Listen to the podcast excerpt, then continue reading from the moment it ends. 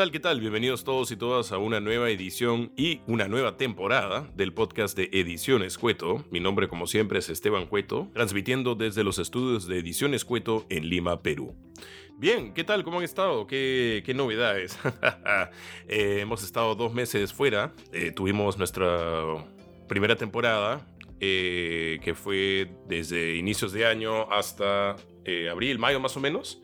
Y ahora estamos con empezando la segunda temporada. Hemos tomado un par de meses, este, nos tomamos un par de meses de vacaciones y bueno, no han sido vacaciones porque hemos estado enseñando, eh, promocionando los cursos, promocionando las redes y, trabajando como locos. Pero este, nada, eh, todavía hay mucho que conversar, todavía hay mucho que ver, todavía hay mucho que conocer y aprender de todos estos invitados que, que, que tenemos aquí. Y hoy, bueno, no es ninguna excepción. Hoy día tenemos a Galleta Gráfico, que es un diseñador de, Perú, también es músico y tiene una... ha trabajado con muchas marcas eh, en publicidad y también ha trabajado con muchísimas bandas haciéndoles afiches de conciertos, portadas de discos y, muchísimas cosas más. También tiene su propia... Vende su propio merchandising, sus propios polos, sus propios productos. Al final van a poder enterarse cómo comprar todo eso y cómo conseguirlo.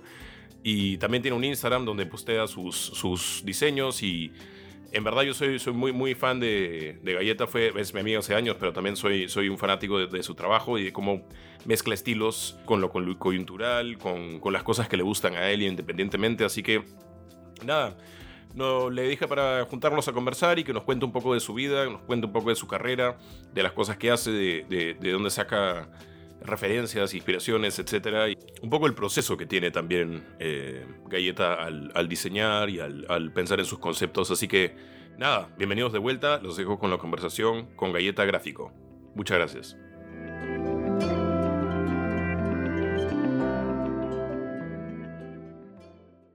Bien, buenos días, buenas tardes, buenas noches con todos y todas aquí en el podcast de Ediciones Cueto. Este es nuestro primer programa de la segunda temporada. Em, tuvimos una gran primera temporada, conversamos con muchos artistas eh, peruanos y tuvimos, eh, bueno, gente del mundo de la música, del mundo de los audiovisuales, del mundo de la literatura, del cine, em, en fin, un sinfín de artistas muy, muy reconocidos y muy, muy admirados por, por nosotros aquí en Ediciones Cueto. Y tenemos la suerte hoy día de contar, eh, arrancar esta segunda temporada con otro artista que yo admiro mucho. Eh, se trata de Ricardo Barandenán, también conocido como Galleta Gráfico. Él es eh, diseñador, gráfico, músico y emprendedor. Tiene una, bueno, acá tengo tu CV. quisiera, bueno, para empezar, ¿qué tal Ricardo? ¿Cómo estás? Gracias por estar con nosotros. Hola, ¿qué tal? ¿Cómo estás? Y bueno, hola a los amigos de Ediciones Cueto. Tengo acá nomás rápidamente, quiero leer eh, tu CV, bueno, fundador y director de arte en Galleta Gráfico, dedicado a trabajar soluciones gráficas para la industria musical, ilustración, diseño de portadas y discos, material de prensa, merchandising. Eh, también has trabajado en publicidad y has trabajado con eh, marcas, bueno, aquí están las marcas para las que ha trabajado Galleta Gráfico, Bimbo, Nescafé, Kirma, Milo, Nesquik, Ripley, Coca-Cola, American Airlines, Ambev, Brahma, Alicorp, el, Nor, Bacus, Toyota, Totus, Gloria, Sencosud y Metro. ¡Pah, su madre! Suena súper así. No, bueno, ese fue mi, digamos, ha sido mi tiempo en que yo he estado trabajando en agencias. ¿no? Suena súper así pomposo, pero en realidad es, digamos, parte de las cuentas que, me, que he tenido este, a mi cargo, o sea, trabajando en equipo, ¿no? Los años que igual, en distintas agencias.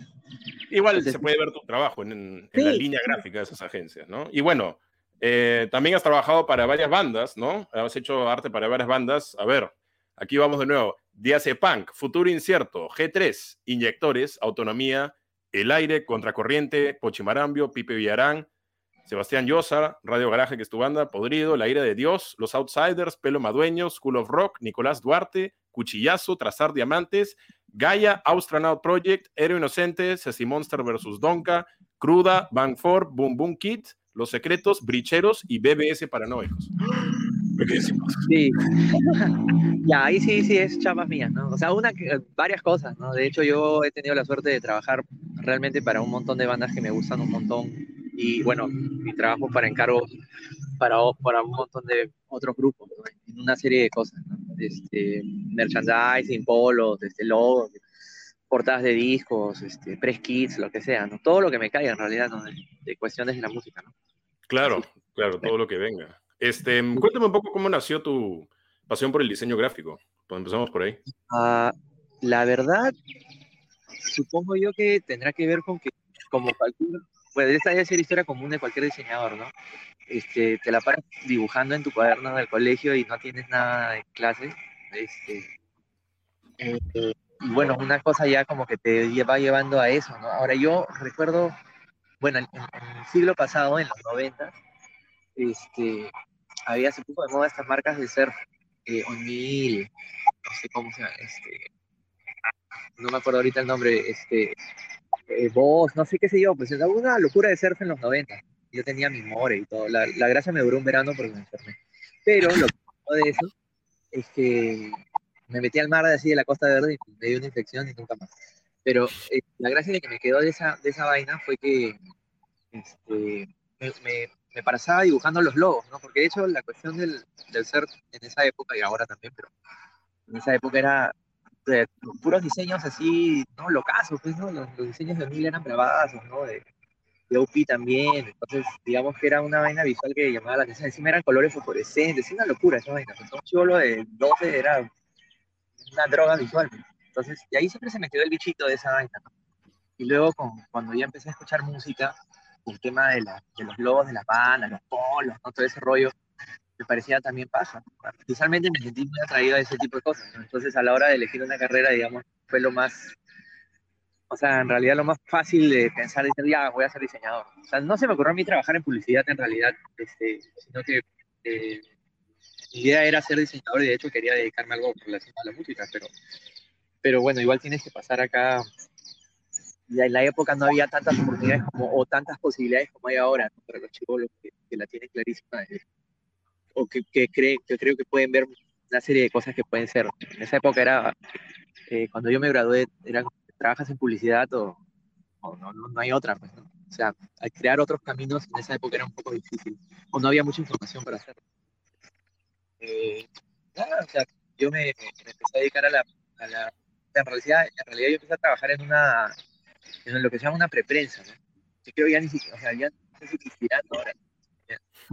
que era una empresa que brinda servicios a las, a las agencias a las imprentas, qué sé yo, para una serie de cosas antes de que vaya a imprenta. Es un trabajo monótono, un poco aburrido.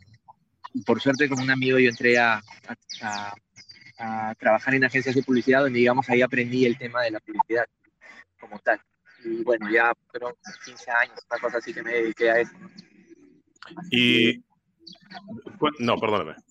Y en paralelo a eso, es que salió el tema de galleta gráfica. O sea, la, claro. parte de la carrera de publicidad. Pero tú estudiaste en un instituto o algo? Eh, sí, o sea, en realidad yo estudié en un instituto, o sea, en realidad eh, sí y no. Yo estudié como mucha gente de mi época, estudié en un instituto chiquito. Incluso, es más, yo aprendí, yo, yo viví la transición de lo que es este, o sea, antes de que entre la computadora al diseño gráfico, cuando todo lo hacían en tiralíneas, y, témperas y estas vainas, era una, o sea, el, el, diseño antiguo, ¿no? El antiguo, o sea, los 70s, 80s, qué sé yo, que tenías que ir con tu tiralín, tu limpiatipo y toda la gracia, ¿no? Era horrible. O sea, a mí no me parece feo, pero, pero era muy, era bien, o sea, había que tener harta atención al detalle, todo algo que ya no existe ahora a veces en la publicidad, digamos que de esa época, ¿no? Tenías que hacerle las letras Z, que ponías las letras ahí, las, las hacías en el aviso, era una vaina así antigua, ¿no?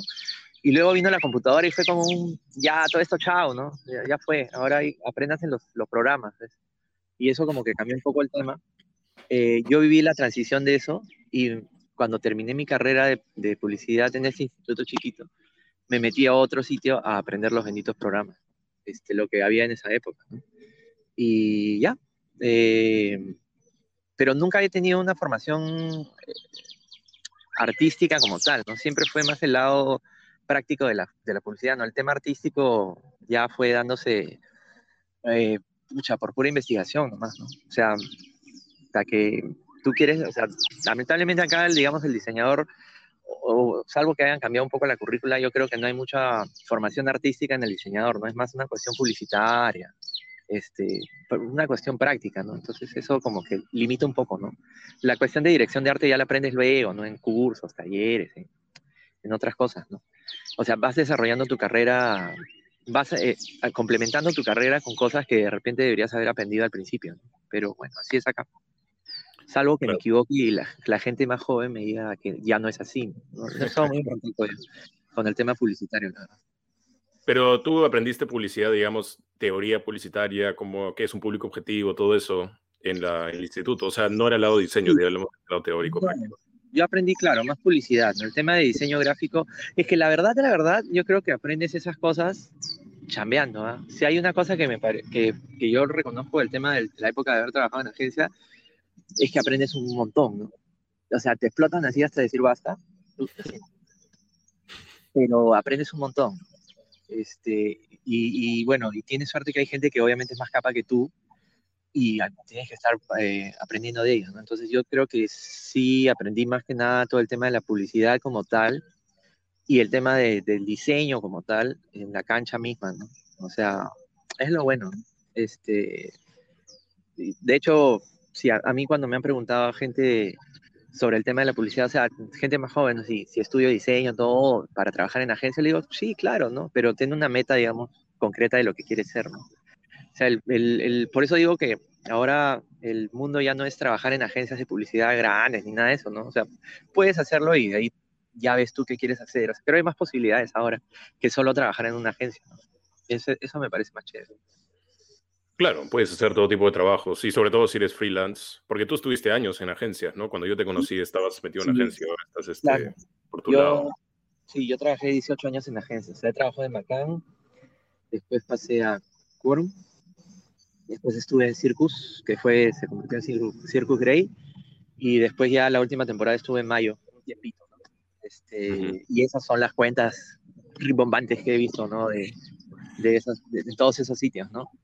Este, sí, o sea, sí, 18 años en agencia. Es un montón. Sí. Y cuéntame, eh, Ricardo, este, tú mencionaste antes que estos institutos tienen la tendencia de enseñar publicidad y no tener mucha formación artística.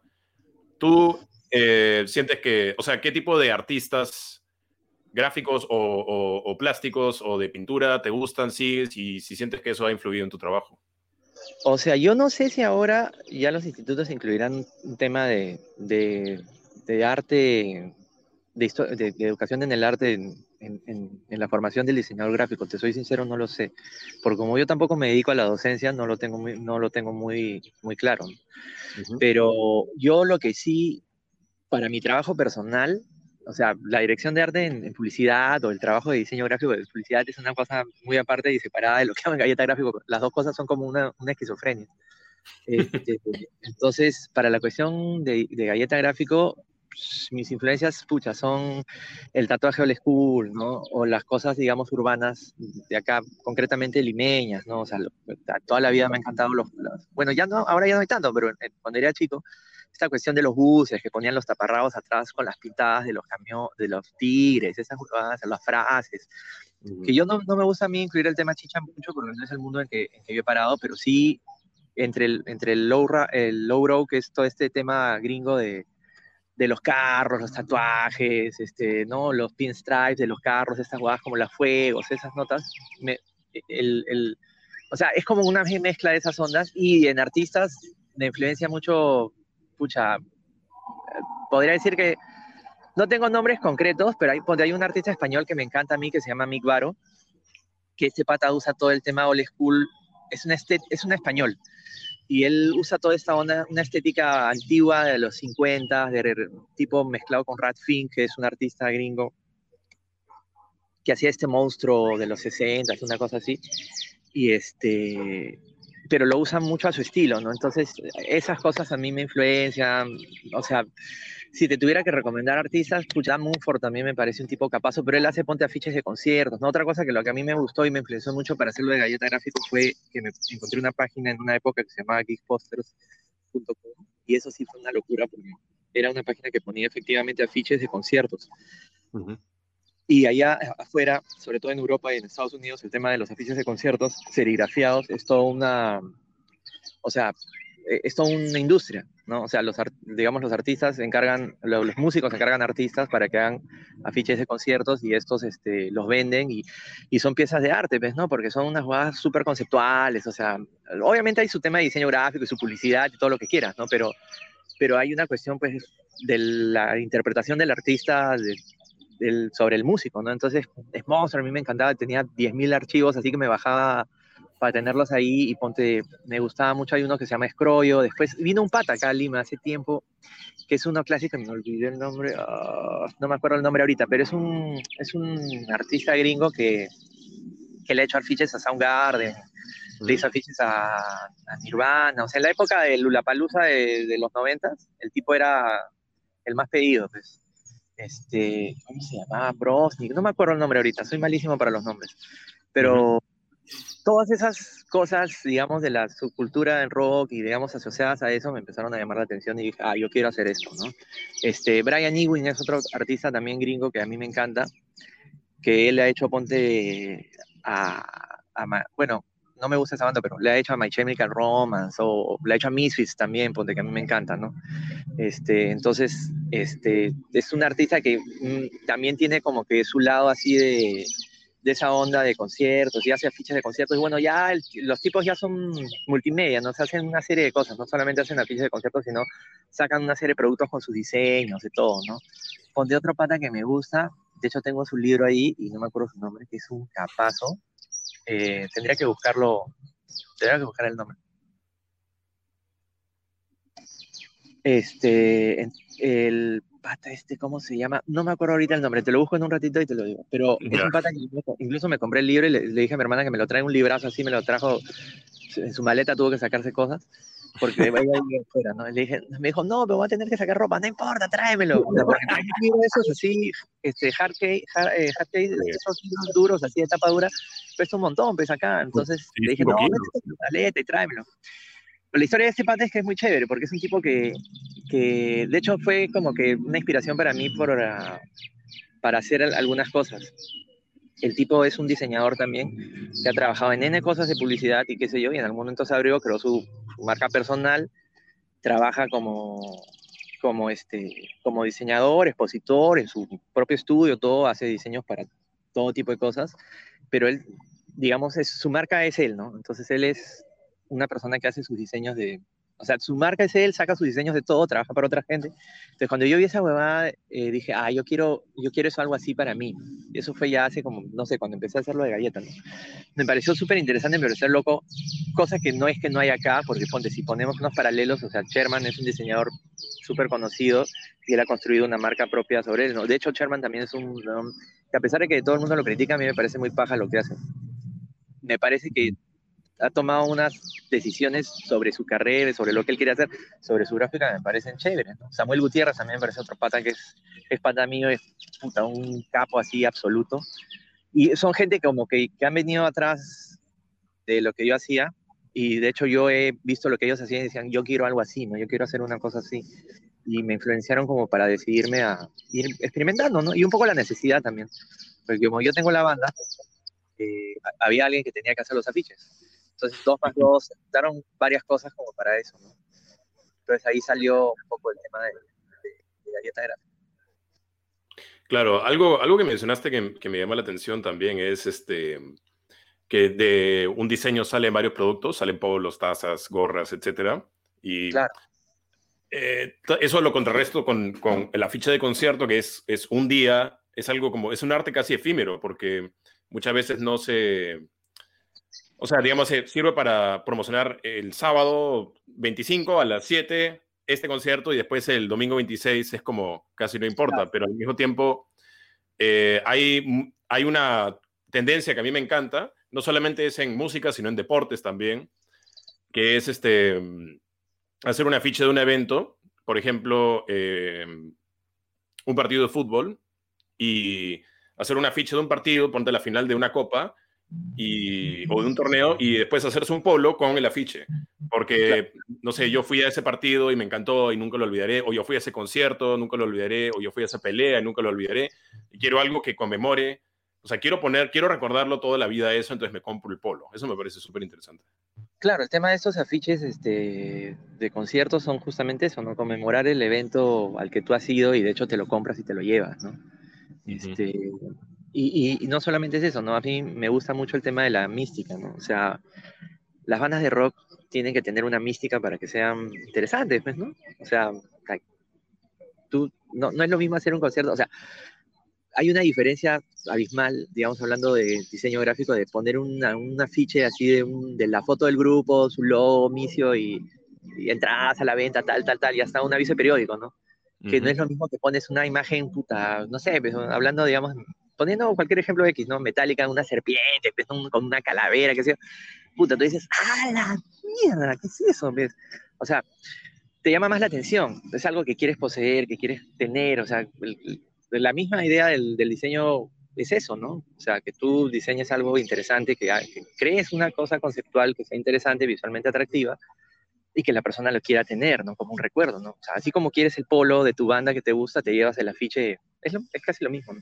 Pero sí son cosas que, que de repente viven para ese momento nomás, ¿no? O sea, la, la, otra cuestión de otros diseños, qué sé yo, es porque la gente, claro, se ha dado cuenta de la idea de que, oye, o sea, si puedo poner un diseño en un polo, lo puedo poner en una taza, en un cuaderno, en una bitácora, lo puedo poner en stickers, qué sé yo. Entonces, digamos, estos diseñadores hacen mucho de eso, ¿no? Ahora, ahora sí, bueno, si ves por Instagram, hay 10.000 chiquillos o gente joven que hace eso. Yo no, no he tenido la explosión que yo he visto en otros países como Argentina y Colombia, pero yo creo que sí hay un montón de gente que ahora, claro, obviamente ha visto lo que yo vi hace un tiempo y, y lo hace, lo hace, lo hace, o sea, hace mucho más de eso. Este, pero igual el tema de la ficha de conciertos a mí me parece paja, ¿no? Pero es una vaina que, o sea, la puedo tener en mi cuarto, o sea, la puedo colgar, enmarcar. Es más, o sea, es serigrafía, o sea, olvídate, es una cosa, el, el mismo acabado es, es completamente distinto. A mí me parece paja. No, sí, es lo máximo. Y, bueno, hablando un poco de esta relación entre la música y el diseño, uno, bueno, hay este meme famoso que dice que no puedes escuchar imágenes y te ponen una imagen que, escuchas. Y yo veo tu arte, Galleta, y, la verdad, o sea, veo no solamente, claro, cuando lo mencionas old school, los tatuajes, sí, pero también veo mucho, no sé, como metal, quizá, o sea, digamos, tú hablaste de Motorhead en una entrevista y de hecho, ah, lo siento que el, que el, artista, o sea, el, el, estilo es bien también Motorhead, bien metálica. Mi pregunta es, este, con, con tu trabajo personal, ¿no? Con Galleta Gráfico, eh, ¿tú crees que tu estilo musical, perdón, tus gustos musicales influyen en tu arte y, y cómo? Si es así. Sí, sí, bastante. Este, de hecho, claro, a mí me gusta el rock pesado y, y algo de metal. No soy metalero, no me considero metalero, pero claro, Motorhead me encanta, pues, me encanta Metallica, Omega, digo, más oscuras, ¿no? Este, si, me dijeras así, no, suéltame una lista de bandas juntas, no paro, pues. Claro. Pero sí, claro, Sepultura me encanta, no sé, grupos así, también más caletas, qué sé yo. Me, pero digamos, todo lo que yo escucho me, me gusta mucho y me influencia un montón este, en lo que yo hago, ¿no? Entonces, cuando, digamos, hago las cuestiones de los polos o, los diseños propios, cuando es para una banda, sí tiene que ver mucho el tema de lo que quiera la banda, ¿no? Salvo que me ganas lo que te dé la gana. Pero igual tengo que pensar un poco en qué, qué es la banda, ¿no? No es lo mismo hacerlo en diseño Assassin Monster versus Donka que hacerle un diseño, pues, este, autonomía, que, o sea, si Monster es indie, indie, pues, ¿no? Una cosa así, y autonomía es, este, panga narco, pues entonces, digamos, son cosas distintas, ¿no?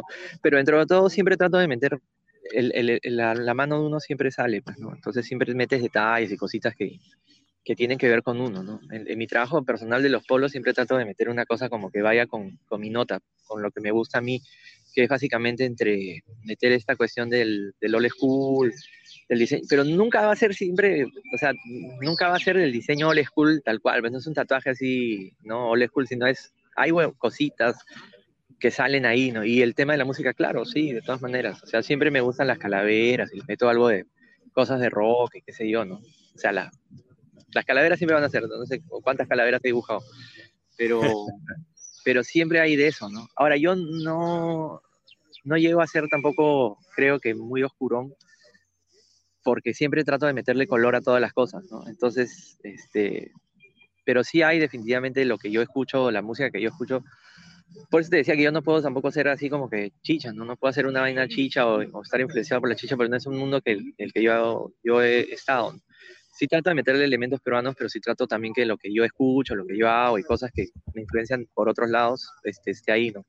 Y de hecho la música sí, pero pues, yo escucho música todo el día. O sea, todo el día que puedo. Claro, este, lo que dices también es interesante, esta, esta idea de, claro, soy músico y soy diseñador y me llaman distintas bandas em, y me piden ciertas cosas, pero yo trato de poner mi voz. Yo he visto casos también donde es un poco al contrario, o sea, por ejemplo, eh, no sé si conoces, hay una banda de metal rock, metal que se llama Barones, yo soy bien fan de Barones. me encanta. Ah, ya, ese es otro ponte. Ya, pero eso no podría llamarlo a Blaze Bailey, pues. Sí, el, el, claro, el vocalista diseña portadas de discos a otras bandas, pero su estilo está muy marcado, ¿no? En, en todas las este, portadas, por más que la música sea distinta. Claro, él hace más que nada metal, ¿no? O sea, pero igual se nota su estilo en distintos discos. Sí, pero en ese caso es como que el tipo tiene una onda tan marcada, o sea, un estilo gráfico tan marcado que yo creo que la gente lo busca básicamente para que le hagas, le hagas eso, ¿no? O sea, tú ves esa portada y dices, ah, ese pata es Blaze Bailey, ¿no? Es como otro artista francés que se llama Maleus, que también hace, hace chambas para bandas de stoner o de stoner rock o de, slash o tipo como varones así. Y el tipo también, claro, tiene todos esos paisajes así, pues, este, ¿no? Psicodélicos, pues, ¿no? Y es este, y tú sabes, yo lo, tú, yo, tú ves su arte y dices, ah, este don es Maleus. Y este, entonces ya la gente creo que en ese caso ya los busca, pues sabe qué cosa va a salir, ¿no? Entonces, este, no creo que le, le, puedas pedir este, ¿no? a Blaze Bailey, no, una vaina que parezca reggae. Claro, o hazme Dora la Exploradora. Claro, claro, claro. El tipo ya tiene una vaina que es como que ya sabes que va a salir. Y bueno, y claro, lo que hace el tipo es increíble. Pues, o sea, encima que toca que su banda es lo máximo, el tipo dibuja un paja. Ya es. Me hace sentir mal eso. no, lo vamos a decir entonces. No son capaces. No son capaces. este, sí algo que también mencionaste era querer incorporar lo peruano y también lo actual, ya sea en el mundo artístico y político, con tus este, propias eh, gustos y estilos, ¿no? Y algo, perdón, dime. No, dime, dime, dime, perdón. Ah, no, no, no, está bien. Este, ah, bueno, acá viendo, estoy viendo tu Instagram, ¿no? Rápidamente y tienes esto de guíame, señor de Grey School, este, que lo pondremos en pantalla, Siumai para llevar, o sea, terror de las pistas, o sea, estos a veces eh, cosas que están atrás de los micros, de las combis, pero con una ilustración mucho más old school, ¿no? Y, ese tipo de cosas. Eso me parece súper interesante. Otra cosa que me parece interesante es, por ejemplo, el de, el de Darth Vader, ¿no? Este, que tenía también un componente social de la coyuntura, ¿no? Del COVID, que decía, wear a mask, save the world. Este, ¿Tú cómo, sí, cómo unes dos, esos dos mundos exactamente? Bueno, no es tan, o sea, digamos, la, la, muchas de las cuestiones que, no, es secreto eso, pero muchas de las cuestiones que te dicen para que, digamos, tengas cierta, o sea, uno es coyuntura, ¿no? Algo que a mí no me gusta mucho hacer, pero a veces lo he hecho, es, si tú diseñas algo con, sobre la coyuntura, es probablemente que tengas bastante reconocimiento. Cuando salió eso era, ese de Star, Darth Vader lo hice por el tema de, de Star Wars Day, entonces tenía tiempo, lo hice y, y, ya, pues, ¿no? O sea, y de hecho, como había todo este tema de COVID todavía, de la máscara y todo, ya dije, pues, ya está. Este, Igual hay unos stickers que yo hice también anteriores con el tema, ¿no? Con Optimus Prime, que tenía su, como tiene su máscara, este, o con el chico este, el de Jason Borges de, de, o sea, ya había todo el tema de la máscara y dije, ah, máscaras, ya está. Este, y, digamos, este, yo no suelo hacer mucho de diseños coyunturales, o sea, no soy del que si se muere alguien le hago su ilustración. Si alguien lo quiere hacer, pucha, todo bien, es lo que te sienta y ya está. Pero sí hay algunas cosas sí me, sí me llaman la atención, o sea, salió ese tema, o sea, digamos que en ese sentido, digamos, este, todo el mundo lo hace, ¿no? O sea, digamos, muchos diseñadores hacen este tema del fan art o de estas cuestiones como para ganar algo de atención sobre tu trabajo y no me parece mal. Yo algunas veces lo he hecho y todo bien. No, no, no espero más allá de eso, ¿no? Ahora, sobre el otro tema, este, de lo de la cuestión peruana con, con lo mío, eh, es, es, un poco difícil, no, o sea, haría mal yo en hacer algo que se vea realmente de fuera, ¿no? No tendría ningún, ningún sentido y aparte no tendría cómo competir contra, o sea, cómo destacar mi chamba, ¿no? Sí, hay diseñadores de fuera que hacen cosas gringadas mucho más pajas para que yo hago algo, pues, ¿no? Entonces, digamos, aparte que es una cuestión identitaria, ¿no? O sea, tengo que, digamos, representar algo del mundo en el que yo vivo. Entonces, en parte de las cosas que me gustan, que sí son de fuera, ¿no? La música, la cultura, la subcultura de afuera, qué sé yo, del rock, del low bro, de los carros, de los hot rods, de los tatuajes este, old school y todo ese rollo. Hay cosas de acá que también, digamos, me parece que se pueden mezclar y que quedan bien, y que, digamos, si me funcionan, me parece chévere siempre y cuando no sienta yo que estoy siendo chauvinista, dando un discurso así medio, medio falso, pues, ¿no? Entonces, por eso salieron esta vaina del... A mí el chifa me encanta y yo he parado en el barrio chino un huevo a veces. Entonces, este, siempre quería hacer ese tema, ¿no? O sea, siempre quise hacer una especie de polo así con el rollo de...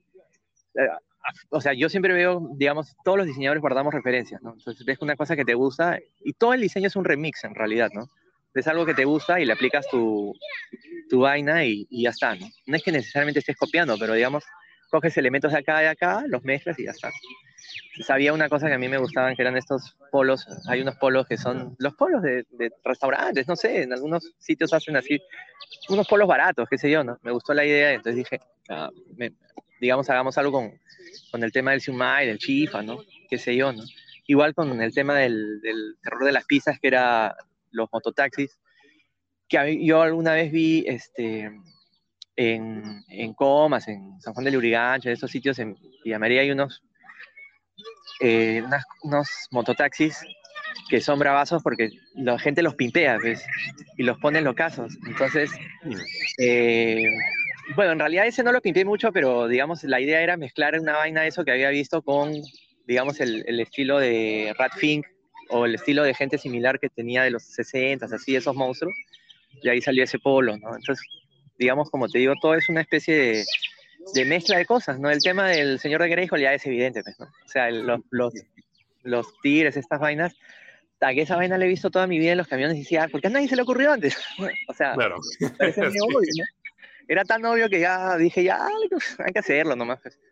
Este, y me pareció, sí, chévere. O sea, de hecho a la gente de ese diseño le gusta bastante, ¿no? Pero ya, o sea, hay, hay, cosas que funcionan y digamos funcionan casi de manera medio natural dentro de, dentro de, dentro de lo que yo hago, ¿no? Entonces, este, si sale, sale, pues, ¿no? Buena hora. Tampoco es que me obsesione mucho buscando la, la, mezcla, pero a veces salen esas cosas y, y, chévere, ¿no? Claro, no tienes una explicación de por qué esto funciona con lo otro. O sea, por qué, no sé, el lomo saltado se come con arroz, porque es rico. O sea, no hay mucha explicación alrededor de eso. O sea, yo creo que mientras se vea bien, mientras, digamos, la mezcla funcione y mientras la mezcla, digamos, tenga que ver con lo que yo personalmente hago, ya chévere. No, la verdad es que no le doy mucha, mucha vuelta al asunto. Eh, pero sí tiene que ver, o sea, sí, digamos, conscientemente es algo de lo que yo hago, ¿no? O sea, trato de, de ver qué cosas pueden funcionar en base a, a, esas cosas, pero tampoco es que haga una lista de cosas peruanas y cosas de fuera, ¿no? No va por ahí. Veo algo que me gusta, lo guardo y cuando veo que eso lo puedo, digo, oye, esto sabes que me encantaría verlo así, con algo así, entonces ahí ya le saco, ¿no? O sea, nunca una lista de, o sea, no es una lista de compras, pues, ¿no? De, cosas así, de cosas peruanas, ¿no? O sea, con cosas de fuera que me gustan, ¿no? No, no va por ahí. O sea, veo algo que me gusta, lo apunto y de ahí veo con qué puedo usarlo. no, no soy tan metódico en mi proceso, en realidad. ¿no? Si veo algo que sale, pucha, ya está. Lo boceteo y si veo que funciona, lo hago. Claro. Pero... Eh, dime. No, no, no, digo, o sea, más o menos un poco, esa es la libertad que tengo ahí en Galleta Gráfico, ¿no? No la pienso mucho tampoco. No soy tan este, estratégico con las cosas. O sea, a diferencia del, del trabajo publicitario que hago, sí, ahí sí ya obviamente es otra idea, ¿no? Pero en el, caso de Galleta Gráfico, con mis diseños propios, sin cero estrategia, nada. Hago lo que me gusta. Qué chévere. Puro, pura emoción, pura guerra, ¿no? Sí, más o menos. Eh, em, hay una, tengo una pregunta que es, o sea, tú eres, digamos, músico, eres eh, guitarrista y vocalista en Radio Garaje, ¿no? Que es una banda de rock. Em, y, o sea, sé que parece, se parece a la pregunta que hice antes, pero la, tiene otra intención que es, ¿cuál es la, tú crees que tu carrera como músico se retroalimenta de tu carrera como diseñador? Y viceversa, te lo, te lo digo porque, por ejemplo, muchos editores audiovisuales, editores de cine en general, son bateristas, porque tanto en la edición audiovisual como en la batería, el ritmo es como que la, cosa central, entonces manejan ah. el ritmo de un, de, un, de un, modo y otro modo. ¿Tú crees que hay algo en tu carrera musical, en tu carrera de diseñador, que es, que es parecido? ¿O en general, la carrera del músico y la carrera del diseñador? ¿En qué se parece? No, no había pensado en eso del, del audiovisual este, con lo del baterista, Lucina, pero me parece paja, por el tema del ritmo sí, ¿no? O sea, mm, eh, bueno, yo, yo el, lo único que yo considero que podrían, digamos, tener similitudes o, digamos, se retroalimentan es en el hecho de que ambos casos las dos cosas para mí son un escape, ¿no?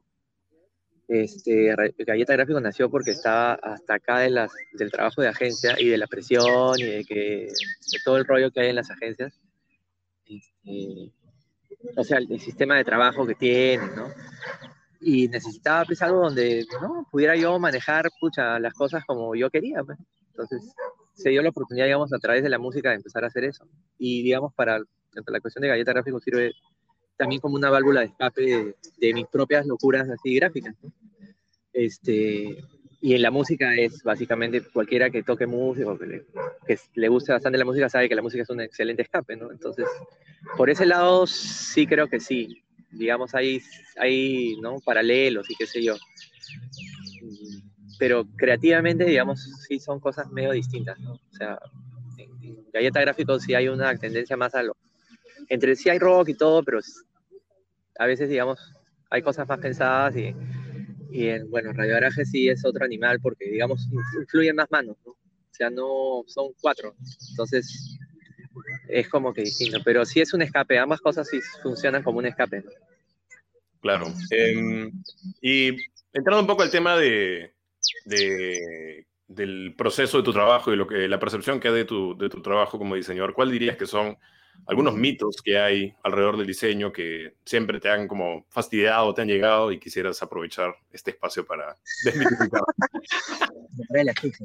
no, eh, bueno, o sea, siempre me parece loco, ponte en el tema de los ilustradores, y yo, yo sé que no es culpa de la gente necesariamente, sino es falta de desconocimiento, o sea, es un, digamos, desconocen cómo funciona la cuestión. Este, yo normalmente vienen y me dicen, no, oye, este, ¿cuánto cuesta hacer esta chama? Que no sé qué, y le digo, y me pasan, no sé, pues el diseño de, me pasó el otro día.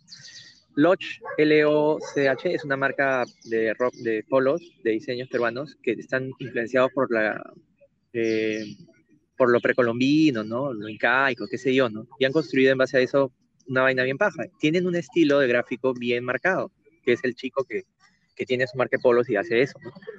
Y vienen y me escriben, ¿no? Hola, este, ¿cuándo me costaría hacer unos diseños así? Y yo le digo, pucha, no, no puedo, pues, ¿no? Porque primero que no los puedo copiar y segundo que no puedo, o sea, sí, sí podría, pero no lo voy a hacer porque no va por mi onda, ¿no? O sea, digo, cada diseñador tiene un estilo, entonces si tú quieres algo que sea peruano, busca a alguien que, digamos, maneje esos códigos, ¿no? Ah, ya. ¿no? Entonces siempre es como que pasa eso de que me dicen, no, eh, quiero esta vaina, puta, me pasan una vaina de un diseñador, pues, que es súper capaz o recargadazo y te le digo, ya, pero yo no voy por ahí, no, no, es el estilo que yo manejo, ¿no? Entonces, o, o, te piden, digamos, realmente cosas bien trancas y te quieren pagar, pues no sé, es una miseria. Mm. Siempre es el estigma del diseñador, ¿no? El, el, único malo de, lo único malo del tema de, de, que exista Wilson, porque, por cierto, no, no tengo ningún rollo contra ellos, hay gente que trabaja en lo que hace y es rápido y todo lo que quiera, pero siempre existe eso de malbaratear el, trabajo de la persona. Creo que pasa eso en todos los que somos comunicadores, ¿no? O sea... Sí, porque al costado del diseño está la persona que edita videos en 10 minutos. Puta. sí, olvídate, ¿no? Entonces creo que el, la cruz del comunicador es esa, ¿no? Que crean que tu chamba es este... O sea, no, ese diseño, házmelo al toque y puta, te pago tanto, ¿no? Es como que... Entonces, este... O sea, la otra vez, Ponte, me pasó que me dijeron, me escribieron, me escribió un pata, me dice, oye, hay una cantante que quiere diseñar su portada y este, quiere esto, ¿no? Me hace una imagen que yo dije, vale, pero ese es este, 3D, pues habrá que alquilar fotos, pero tiene tanto para pagar, no era, pues, o sea, con, solamente con alquilar la foto ya se va todo el presupuesto, pues, ¿no? Entonces le dije, pero a veces la gente no está consciente de lo que quiere con lo que realmente puede obtener por el precio que quiere pagar. Entonces es un problema, ¿no? O sea, pero bueno, ¿qué vas a hacer? Pues no hay clientes malos, buenos, qué sé yo, ¿no? O sea, tienes que educarlos también, ¿no? Este, Pero, pero, y, y, eso pasa en todos lados. O sea, Yukio, Yukio Shimicho, o es una ilustradora que vino acá hace unos años, eh, que la trajo el, el, Latin American Design Awards, no sé cómo se llama. Yo fui a la conferencia de ella y ella es capísima. Ella es japonesa, vive en Estados Unidos y sus ilustraciones son súper influenciadas por toda su herencia japonesa. Y ella siempre se queja de que ponte el, no las editoriales o las agencias de publicidad, digamos, a veces la malbaratean, y ya se la malbaratean a ella, que es una dona que ha ganado PCN premios, que ha publicado en el de New Yorker y todo, ya que puedes esperar uno, pues, ¿no? O sea, es como que es, una, es un síndrome que pasa en todos lados. Supongo que el tema del artista como tal, o el diseñador en general, o el comunicador en general, siempre pasa porque la gente tiene en su cabeza una percepción de que es algo menor, ¿no? Cuando realmente es una chambaza, pues, ¿no? Es una chamba como cualquier otra, pero son gajes del oficio, ¿no? ¿Qué, podemos hacer? O sea, una ilustración, igual es un trabajo de edición que toma sus horas, ¿no? Como tú bien sabes. Entonces, eh, acá tenemos esa mala costumbre. Ya ni te digo de las búsquedas de chamba, cuando veo esas, esas cuando buscas chamba y ves esos este, que te piden 10.000 cosas para pagarte un sueldo, pero que yo no sé en qué tiempo la gente hace las cosas que le piden. o sea, pero bueno, pues es así, ¿no? O sea, es un problema.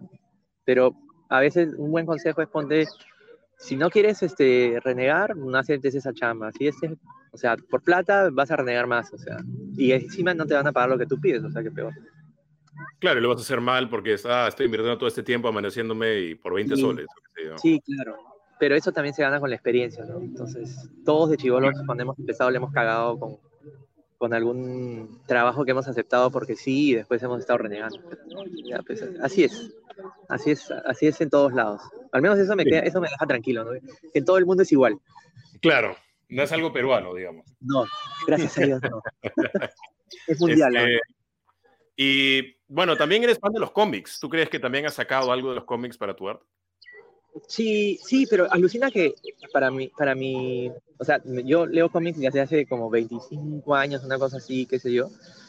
Y este, pero debo, debo sí, por, por el tema del dibujar, todo, yo considero que soy pésimo dibujando, pero nunca he hecho, ponte cosas de cómics como tal, o sea, me rehuso un poco de hacer fanart, o sea, no me gusta hacer mucho fanart que mucha gente, como te digo, hace fanart para, digamos, que su chamba se haga más conocida, es más fácil apalancarte de algo que ya existe y que es conocido para que la gente diga, ah, mira su diseño, pero no sé por qué nunca he hecho fanart, creo que porque el tema de la música pesó más, entonces me gustaba más hacer cosas sobre la música que hacer una ilustración de, aparte que alguna vez he tratado y me ha salido tan feo que dije, no, ya no.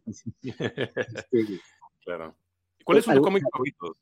Perdóname. Yo eh. leo, bueno, yo soy super, me encanta Marvel y leo X-Men de toda la vida. De toda la vida Y de ahí, eh, bueno, Avengers también me gusta, pero lo que es Avengers ahora de, las películas, o sea, me parece paja, pero yo, bueno, sí, Avengers. Este, o sea, ahorita ponte que estoy leyendo para no hacerla tan larga todo X-Men, lo que está saliendo de X-Men ahorita me parece brutal. Este, Black Widow también, que está monstruo. Este, antes leía una vaina que, que, era de Image. Ponte, Image tiene unos títulos bravazos que, que son independientes, son otra cosa. Que un cómic que se llamaba Saga. Después, este, puta, Saga es alucinante. Búsquenlo en, búsquenlo en Google y, y este, chequenlo porque es bravísimo. Después, este, Después este Moon Knight, que lo van a hacer una serie o una pela, no sé. Pero es los capítulos de Moon Knight con Warren Ellis, que es el escritor, puta, que eran una locura. O sea, de verdad es una es un héroe esquizofrénico, pues, o sea, ya qué más puedes pedir con eso? Es una locura. Vision también de Tom King, que es el que escribe Batman, que el Batman de ahora también está bien paja. Este, Uh, no, yo trato de leer un montón de cosas. Ahora con, con, mi hijo ya no tengo tanto, tanto tiempo para leer. De hecho, me he vuelto más un lector digital que, que de, cómics físicos. Porque, pucha, de verdad no, quiero que me los rompan, nada, pero pobre chiquito. Pues. Este, pero, este, y por el tema de espacio, ¿no? El problema de coleccionar cómics es que llega un momento en que realmente tienes que tienes la disyuntiva de qué haces con tanta mierda de revistas, porque es un montón. Pues. Entonces, ya como que leo cómics en, en, una aplicación que se llama Comixiology y ya ahí leo nomás. O sea, me baso los que, los que me gustan, ¿no? digamos lo que sigo normalmente. A Spider-Woman también leo, que me encanta. Chévere. Este, Además, cuando tienes un hijo, el espacio, digamos, tu hijo ocupa la ropa y todo lo, los juguetes y qué sé yo también, hay menos sitio para... Ahí, ahí, hay una distribución entre sus juguetes y los míos. qué bien, ahí equitativo, me encanta. Así es. Em, tú también tenías o tienes todavía tu tienda física, ¿no? En un local. Sí, o sea, lo que, bueno, ya no, sí y no.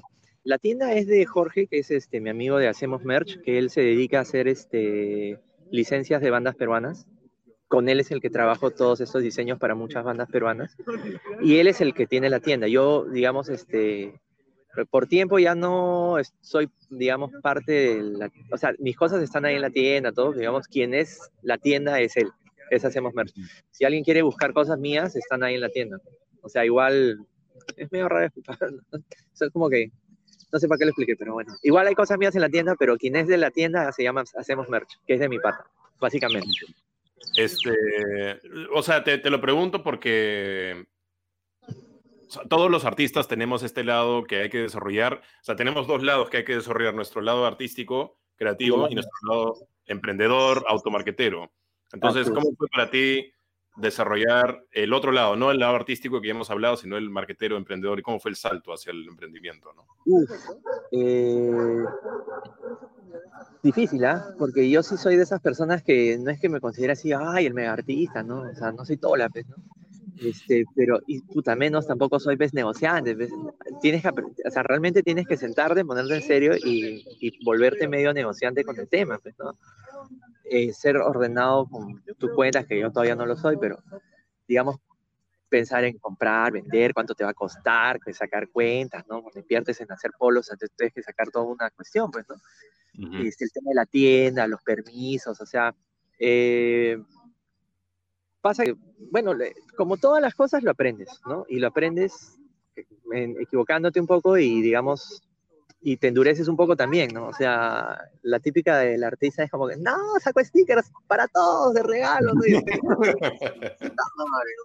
o sea, digamos que al principio, este, o, no sé, pues, ¿no? La gente te dice, ay, para los patas, en tus polos están 50, ya te doy 20, pues si tú, pucha, es mis patas.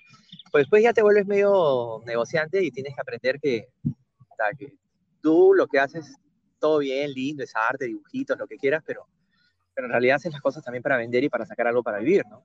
O sea, digamos, dentro de las cosas que haces, tiene que sumar a, tu, a tu, a tu, a lo que ganas, pues, y, ver qué cosas funcionan y qué cosas no funcionan. También tienes que ser un poco frío con esas cosas, ¿no? Entonces, este, o sea, ponte parte de esa parte de ese proceso. Cuando yo te he dicho que lo de galleta lo hago así sin estrategia, nada, a raíz de la pandemia eso se ha cambiado un poco, ¿no? este, porque digamos antes sí me podía dar el lujo de mover esa plata o el tema este, y sacaba lo que me gustaba y había gente que, oh, sí, ya, me vacila, ¿no? Había siempre tenía un público cautivo, pero es pequeño, Entonces, digamos que, de cierta forma, la idea es un poco, si es que la cuestión de los polos sigue o si se metamorfosea en otra cosa, en algo, este, justamente es por este tema de la pandemia y justamente por este tema de que también hay que pensar un poco más en el, negocio, en el lado del negocio que, digamos, en el lado, digamos, artístico, pues no bonito, idealista, ¿no? Entonces, claro. Digamos, claro. No, eh, yo tenía un, un, amigo fotógrafo una vez me dijo, este, yo nunca, lo peor que, o sea, lo peor que puedes decirle a alguien es este precio de amigo. Como que el precio de amigo eh, a veces rompe amistades, ¿no? Porque es como, entiendo que es mío y todo, pero necesito comer, necesito pagar cuentas, necesito. Sí, ahí, volvemos a, la sección quejas, ¿no? Oh, de verdad es lo peor, porque eso sí es lo peor, porque de verdad yo sí tengo una política, ¿no? Yo trato en la medida de lo posible no regatear y tampoco a nadie le digo precio amigo. Si tu precio es tu precio, es tu precio. Y claro, yo lo he aprendido, ¿por qué? Porque obviamente, como saco mis cosas, es como que sí, también odio que me digan, este, puta, algunas veces yo con las colecciones de polos que saco, cuando ya me quedan solamente algunas tallas o muy pocos polos, ya es como que ya hago remate. Les digo, ya, me quedan, no sé, 10 pues, M's de un polo y esos no van a salir, pues, porque todo el mundo ha engordado ahora en pandemia, ¿no? tengo un precio fijo y es como que me dicen, ay, pero de estos polos nuevos, véndeme los pesos al otro precio, o dos por uno, ¿ves? Y le digo, no, pero... O sea, sí, sí, el precio amigo es lo peor. De hecho, ya me dice una idea, voy a hacer un sticker de eso. Sí. precio amigo es así, pero sí, precio amigo es, precio amigo es enemigo, pues. Claro. ahora, precio, ahora precio COVID es también otra... Tarifa COVID, sí. Sí, no, hay mucho respeto con eso. Sí. pero bueno, pues es, este... con los amigos es lo peor. Sí. Hay, ¿Has hecho trabajos, diseño para proyectos sociales, a trabajo social alguna vez? ¿Algo así? Eh, ¿Para ONG? No. ¿Algo así? No. No, alguna vez sí me han pedido, pero lo que pasa es que es medio difícil decirle sí y no tener el tiempo para hacerlo. Y no es porque me pudra de chamba, sino porque pasaba que en la época que trabajaba, entre que me vivía en el chamba de agencia y mi chamba de galleta, que en realidad me quedaba un poquito tiempo para cosas, por el trabajo de agencia te absorbe muchísimo, comprometerme a hacer algo que me parece súper importante, donde tienes que realmente dedicarle tu tiempo era medio difícil. O sea, y ahora es como que casi yo me dedico a mi hijo, casi todo el día. Entonces lo otro que me queda es para trabajar. Y alguna vez, alguna vez sí me han dicho, pero, alguna vez sí me han dicho, pero las invitaciones no son, no son muy claras, ¿no? Entonces también no me siento muy confiado de, de decirles ya, porque ¿has visto mi chamba? O sea, ¿has visto que hago calaveras, juegos? ¿Quieres eso para tu ONG de niños? Es como que, no sé si, o sea, vuelvo a otro punto de esos, ¿no? Si, has visto mi chamba, o sea, ¿realmente crees que eso es lo que te va a servir? O lo que hago es normalmente recomendarle a otra persona que de repente tenga el perfil como que le sirva a ellos. No es que yo no lo quiera hacer, ¿ah? pero a veces tiene un poco que ver con que ya, no todos los clientes saben de dirección de arte. Pues, entonces te dicen, ah, él ilustra, ya, pídele, ¿no? Ya, pero de repente no es, no es lo, que, lo que ellos están buscando. Entonces, pero si yo tuviera el tiempo para hacerlo, sí, lo haría sin ningún problema. E-, este, perdón. No, no, sí. O sea, sí lo haría si tuviera el tiempo y si veo también que la causa me da para tener el tiempo y para hacerlo y todo, con todo gusto. No, no tengo con eso. Es interesante porque, o sea, tenemos nosotros en, la imagen diseños hablando de esto de cambio social, que yo sé que no es, tu, no, es a lo que te dedicas, pero es interesante porque, por ejemplo, pensamos en esta, este diseño de la mujer diciendo we can do it, ¿no? Ah, Cuando, O pensamos en, en, en, el, de, el de Hope, el de Obama, cuando fue este candidato. O sea, sí hay un potencial del diseño de lograr cambio social o, tener conciencia social, lograr conciencia social. Ese, ese, de Obama lo hizo el chico de Obey, que se me acaba de ir el nombre para variar, que también es otro que me gusta mucho su chamba. Este, ¿qué dice? Soy amnésico con los nombres de la gente que me gusta. Pero este, este, este diseño del de Obama tuvo todo un rollo, porque la foto, él basó el diseño, o sea, hizo una vectorizó una foto de otra persona. Se ganó un lío legal con eso. Pero el mm. diseño fue muy poderoso. Igual la gráfica de esa de Obama me pareció paja. Y el Weekend ya, bueno, es icónico. Este, yo lo único que he hecho más o menos por ese lado, que si bien no es eh, de, trabajo social, sí he hecho algunas manifestaciones, digamos, políticas de lo que yo pienso. Este, Cuando fue lo de Merino, bueno, todos los diseñadores así, la mayoría que digamos que son más diseñadores comunicadores, saltaron sus huevadas contra Merino, ¿no? alguna vez he hecho mi, de hecho yo saqué un polo que era, cuando salió esto del que se vayan todos, una de las tantas veces que hemos querido que los del Congreso se vayan así al infierno, hay una portada de un grupo de hardcore que se llama Bad Brains, que tenían una un disco que se llama, bueno, hay una canción que se llama Bad in DC, y ellos en la portada era un rayo que es con, destruyendo el Capitolio. Mm. Entonces yo hice un rip, lo que se llama, eso se llama rip-off, ¿no? Agarras una vaina que ya existe y la haces un rip-off, literalmente, pero es, obviamente es intencional, ¿no? Y hice un rip-off del, del, Congreso, ¿no? Y de eso sacamos unos politos para esa vaina, para que la gente vaya a la protesta así bien... Claro. Sí, bien Sí, claro. Este... Algunas veces he hecho eso, pero para eso también tienes que tener tiempo y, y en realidad más que tiempo, oportunidad y también este, saber qué decir, ¿no? Entonces, a veces, si uno se siente corto de una de las tres, mejor no, hacer nada. Pero sí, sí sientes que el diseño tiene potencial para hacer, generar cambio y eso, ¿no? Conciencia. Visual, o sea, el diseñador como es, no es solamente un pata que vende pez chocolates, ¿no? Este, creo que todos tienen la posibilidad de, como diseñadores, digamos, de tomar en su... Más que ahora, tenemos las redes sociales para hacer 50.000 cosas, ¿no? Entonces, este, más allá de que comuniquemos bien o mal, creo que el diseño sí puede y sí tiene un algo de responsabilidad de, de eso, ¿no? Este, ya depende de cada, cada uno, ¿no? Pero sí, claro, el diseño sí puede hacer, sí puede cambiar las conciencias de la gente o motivar a la gente o concientizar o finalmente quien toma la decisión es uno, pero digamos, todo lo que comunica, para bien o para mal, es este, o sea, lo hace el diseño. O sea, por ejemplo, un ejemplo de cosas horribles es esos paneles horrorosos de punto visual de aterruqueando a todo el mundo, ¿no? Pero diseño, pero o sea, diseño feo, pero igual comunicas algo, ¿no? Igual mueves, creas una sensación, o sea, hay gente que se la creyó, hay gente que se sintió, le tocó, se asustó, qué sé yo, pero igual, igual de, lo de Obama, ¿no? Por, por otro lado, ¿no? Esos diseños a la gente le inspiraban un montón, el mismo, o sea, ese de Hope está pirateado por todo el mundo, lo han transformado, lo han convertido en otra cosa, y, o sea, hubo una, una, una, una reacción, ¿no? De la gente al ver ese diseño, que no hubiera sido lo mismo de repente que pongan la foto de Obama sobre un texto y ya, ¿no? Claro. Los, colores, el estilo, todo eso te dice algo, ¿no? Provoca en ti una cuestión que, que es, digamos, que es lo que hace el diseño. Entonces, sí, el diseño yo creo que sí tiene muchas posibilidades de crear realmente, así como de crear, de, destruirla también, ¿no? Este, de, crear algo en las, personas, ¿no?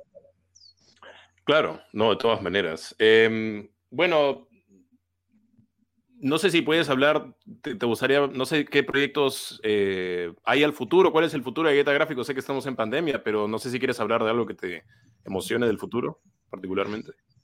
Nada. Este,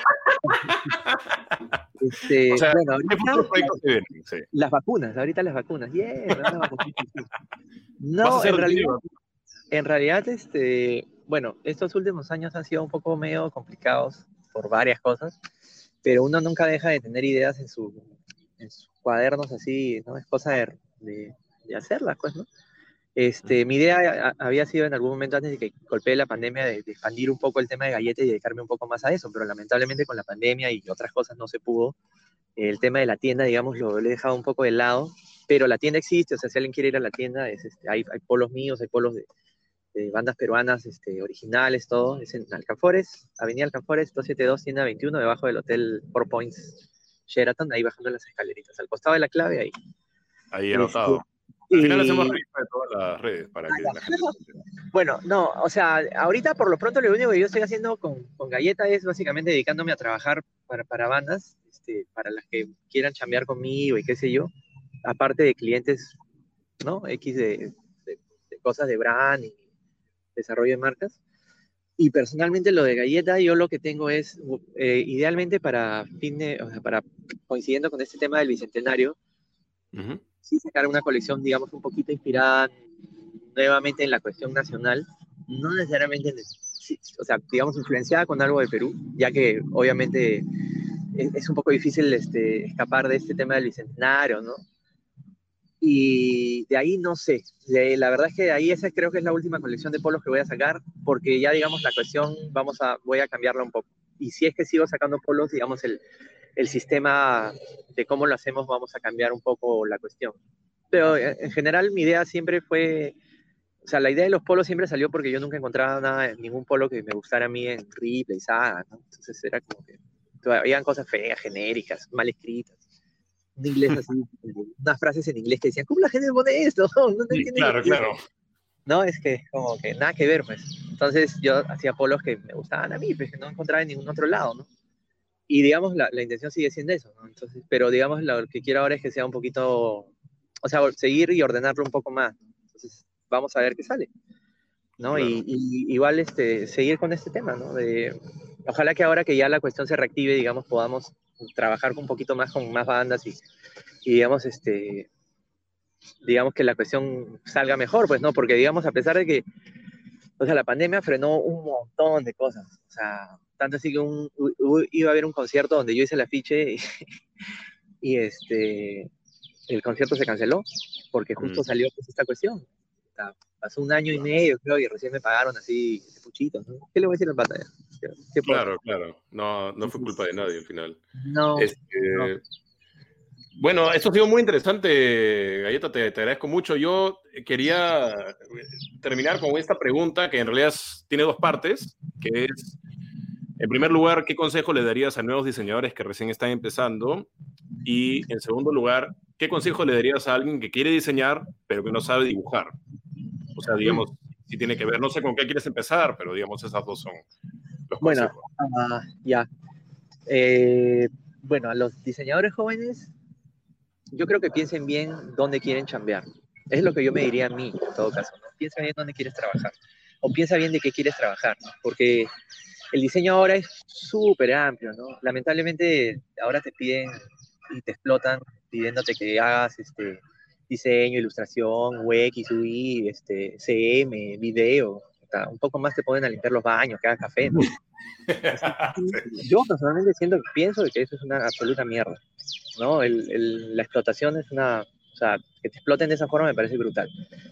Pero todos tienen que empezar por algún lado, todos tienen que ganar experiencia. Y yo lo que creo es que ahora el diseñador, a diferencia de antes, tiene miles de posibilidades. Así, o sea, si tú te quieres dedicar a la ilustración, busca dónde puedes ilustrar por tu cuenta. Hay miles de formas, caminos que tú puedes ser este, eh, freelance y, y, la puedes hacer, sobre todo si eres joven, ¿no? tienes menos que perder. Si quieres ser director de arte, pues aprende en una agencia, ¿no? Donde es donde la gente sabe, ¿no? Y de ahí puedes abrirte o puedes hacerte camino ahí, depende de cada uno.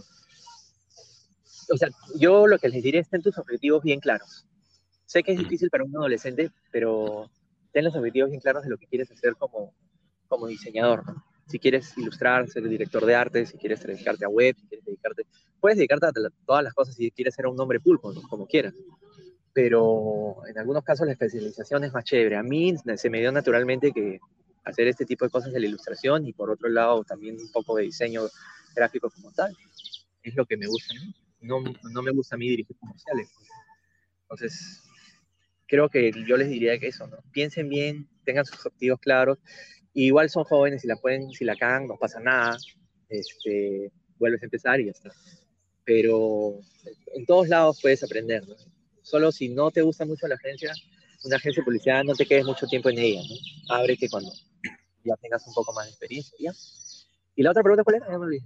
Ah, si alguien no sabe dibujar, este... Yo no sé dibujar y quiero diseñar, porque a veces yo te confieso, yo no sé dibujar, pero tengo ideas que serían chéveres y uso... Lo que pasa es que son dos cosas distintas, ¿no? El diseño es una cosa y la ilustración es otra, ¿no? Entonces yo lo primero que le diría, si tú no sabes dibujar, aprende a diagramar. O sea, si quieres diseñar pero no sabes dibujar, aprende a diagramar. Aprende a poner las cosas en su sitio y darle peso a las cosas.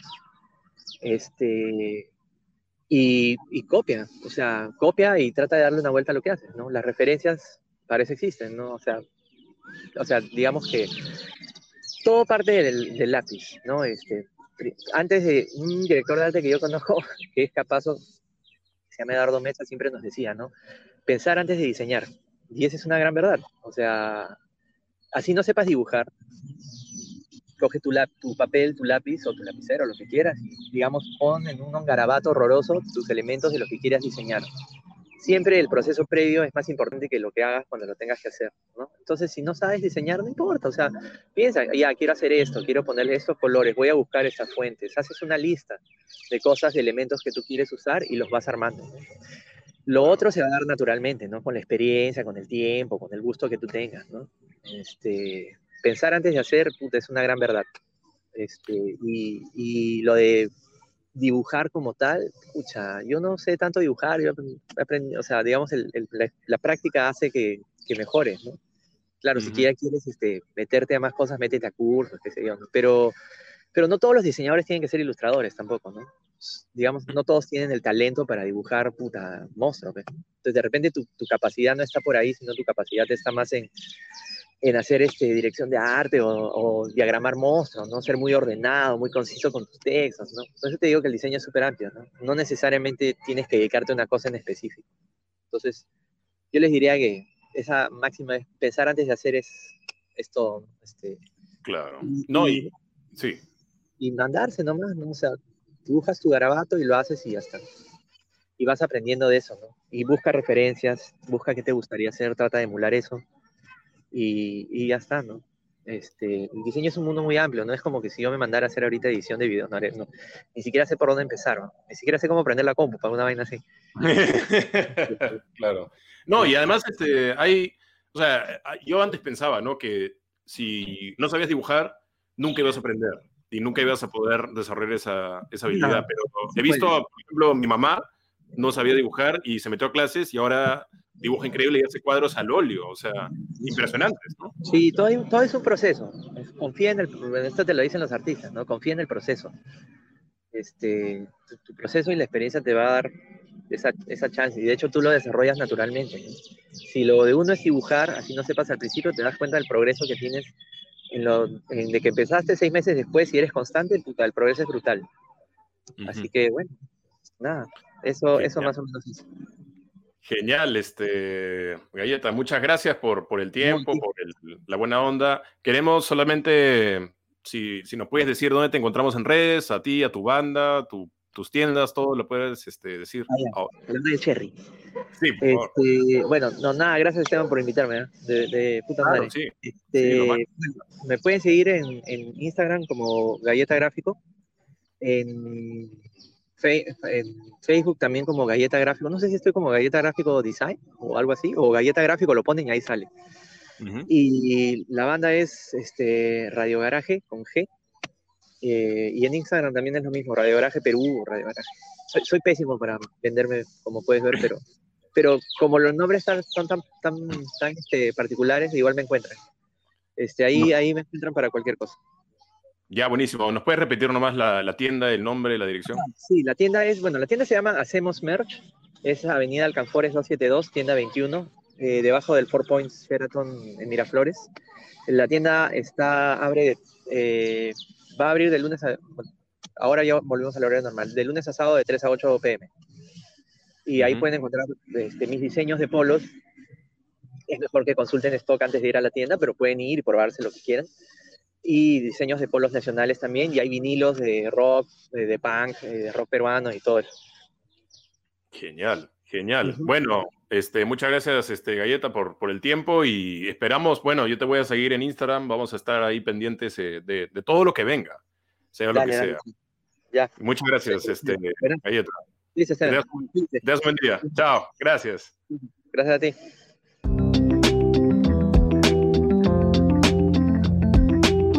Muchas gracias a Galleta Gráfico por la conversación, muy divertido, muy interesante. Qué bueno que puedo diseñar sin saber dibujar. Personalmente eso me hace muy feliz. Y gracias a todos ustedes por escucharnos. Un anuncio importante es que por fin, después de muchos pedidos del público, vamos a tener nuestro canal de YouTube. Eh, de hecho, ya tenemos nuestro canal de YouTube, pero todavía no hemos subido ninguna conversación. Nos puedes buscar en YouTube como Edición Escueto. Y el lunes 12, o sea, en un par de días desde que sale este episodio, vamos a subir nuestra primera conversación y vamos a subir todas las conversaciones que tuvimos en la primera temporada, que fue la temporada que transmitimos en vivo. Eh, y vamos a empezar con el primer episodio, que era yo, mi hermano Daniel y mi, mi padre Alonso. Y después, sucesivamente, Sebastián Zavala, que fue el segundo episodio, va a salir la siguiente semana. Y así sucesivamente vamos a tener tres videos o más por semana y les invitamos a que se suscriban al canal para que, para que puedan estar enterados y puedan este, vivir, revivir estas experiencias eh, con esta gente tan interesante. Y nada, hoy día no ha sido ninguna excepción. Como decía, muy interesante lo que ha dicho eh, Galleta Gráfico sobre el estado del diseño, cómo empezó él, cómo las cosas han cambiado, pero cómo como ahora gracias a las redes también todo esto del diseño se ha explotado y, o sea, ha explotado, digamos, y, puedes eh, ser reconocido por tu arte mediante las redes sociales, ¿no? Y, los trabajos que haces, eso me parece estupendo y me parece súper interesante. Así que nada, em, muchas gracias Galleta Gráfico por, la, por el tiempo y gracias a ustedes por escucharnos. No se olviden, suscríbanse al canal de YouTube y por mi parte será hasta la próxima oportunidad. Nos vemos la próxima semana en otro episodio de esta segunda temporada del podcast de Ediciones Cueto. Mi nombre como siempre es Esteban Cueto, deseándote una excelente semana. Nos vemos, chao.